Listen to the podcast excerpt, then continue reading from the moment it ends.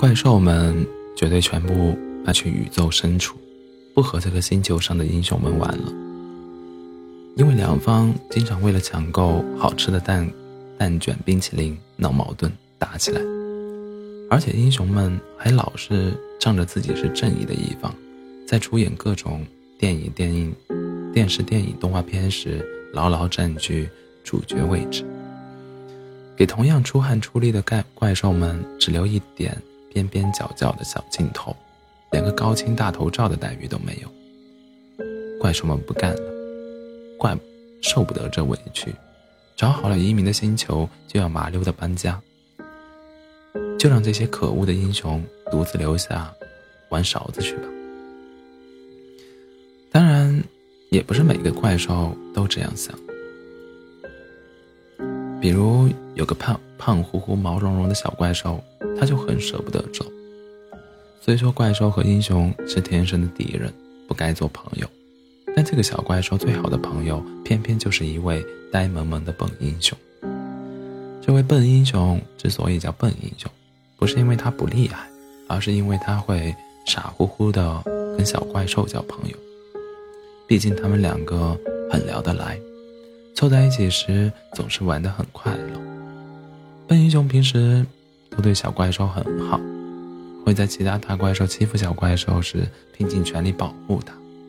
辛苦排队买了好吃的蛋蛋卷冰淇淋，也从来不独吞，总是惦记着留一半给小怪兽。有时工作，有时因为工作需要，笨英雄不得不跟小怪兽打一场，出手也是轻轻的，事后还会带着好吃的零食来看望小怪兽，给他在打架时头顶上不小心撞出的包包抹清凉油。这么好的朋友，小怪兽真舍不得跟他分开呀。听说怪兽们要去要搬去星球，离这儿很远很远，连跑得最快的光线都都得跑上好多年，以后想再见可就难了。当同族们全部要走，小怪兽也没办法，离开前去找笨英雄告别。把自己珍藏多年的限量版手、限量表、限量、限量版手办都送给了本英雄。他说：“就让这些手办代替我陪着你吧。你可你以后可千万别忘了忘了我呀。”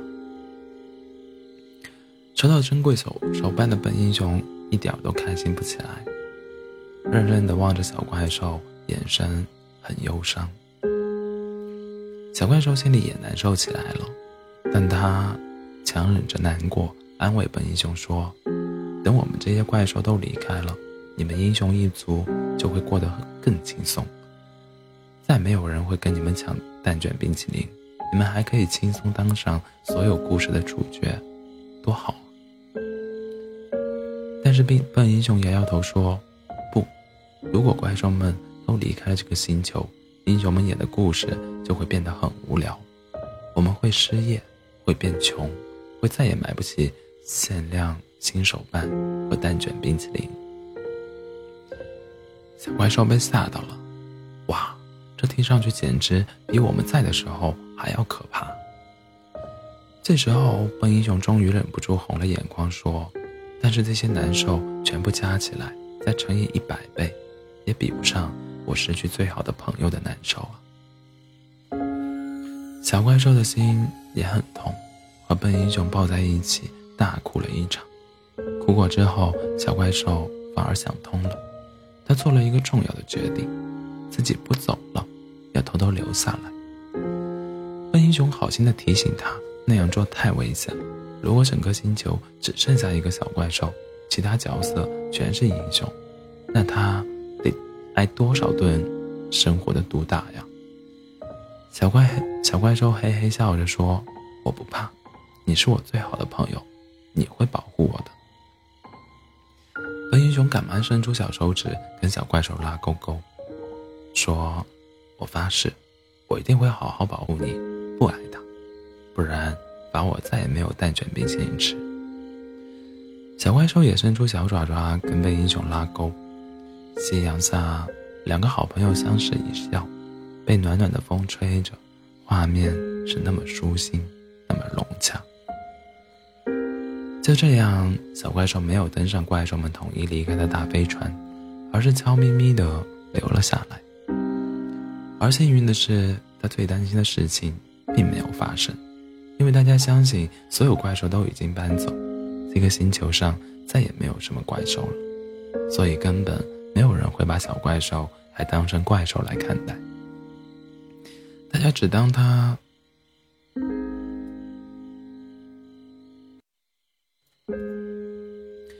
大家只当他是一个长相比较特别的英雄而已。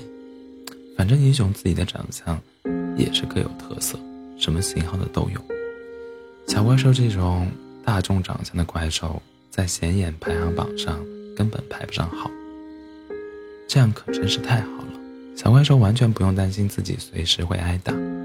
平时大模大样的走在街上，不会有谁特别注意他。他的日常生活一点都不受限制。即便他和这个星球上的全体英雄一样，因为出演的剧目变无聊了，会失业。会变穷，会买不起限量限量新手办，吃不起蛋卷冰淇淋，但没关系，他还有最好的朋友笨英雄陪在身边。